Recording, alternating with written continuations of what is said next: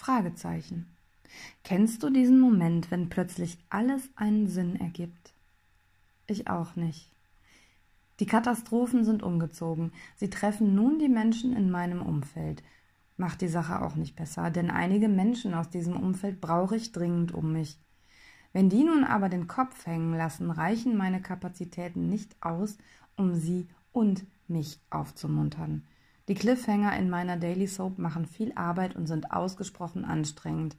Da ich sie mir ja nicht ausdenke, meine ich das Aushalten. An vielen Abenden gehe ich mit diversen Fragen ins Bett. Anstatt Schäfchen zähle ich Fragezeichen. Leider macht das nicht müde, sondern regt mich auf. Häufig gibt es keine Antworten. Manche Antworten könnte ich von Menschen erhalten, aber entweder kann ich diese Menschen dann gerade nicht fragen, oder aber sie sind schlichtweg nicht in der Lage zu antworten.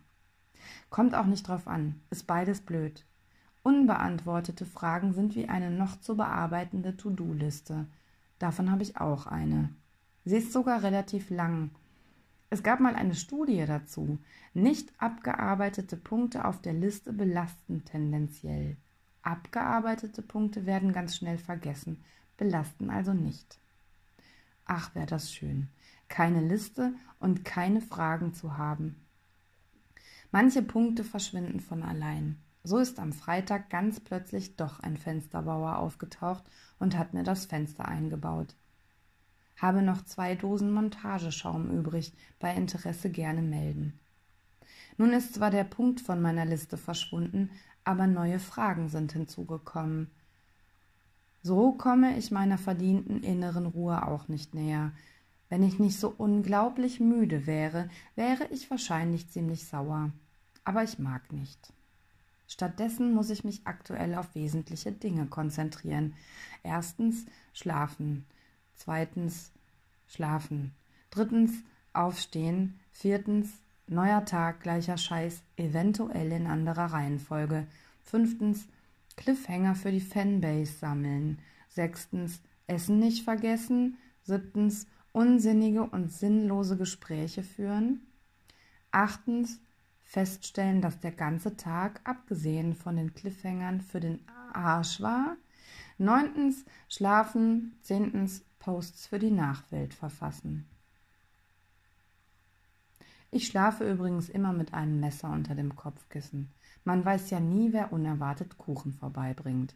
Da bevorzuge ich dann Käsekuchen, der krümelt nicht so. Zwieback und Chips sind im Bett eher ungeeignet. Habe ich bereits getestet. Die Herausforderung, auch einen wirklich niedlichen und süßen Text zu schreiben, muss ich noch etwas vertagen. Meine Fähigkeit, Situationen zu abstrahieren, ist mir gerade abhanden gekommen bittersüß, würde gehen. Heute nicht. Ich war beim Psychologen. Er war der Meinung, ihr müsstet schon alle selbst vorbeikommen. Ferndiagnosen sind nicht so sein Ding. Dass ich stark bin und verdient habe, dass jetzt auch mal etwas Gutes passiert, fand er auch. Super, oder? Wie, konnte er mir nicht verraten. Habe nun diverse Pläne für die kommende Woche. Erstens, meine Schulden begleichen. Zweitens, im Supermarkt quengelnden Kindern folgen und all die Dinge kaufen, die sie nicht haben dürfen. Drittens, in den Abendstunden heimlich im Wald kiffen und mit den Füchsen über ihre Baufinanzierung reden. Viertens, Delfintherapie beantragen und fünftens, die To-Do-Liste verbrennen, während sie im Haus liegt, es wie einen Unfall aussehen lassen und nach Island verschwinden. Ich gehe dann mal Fragezeichen zählen.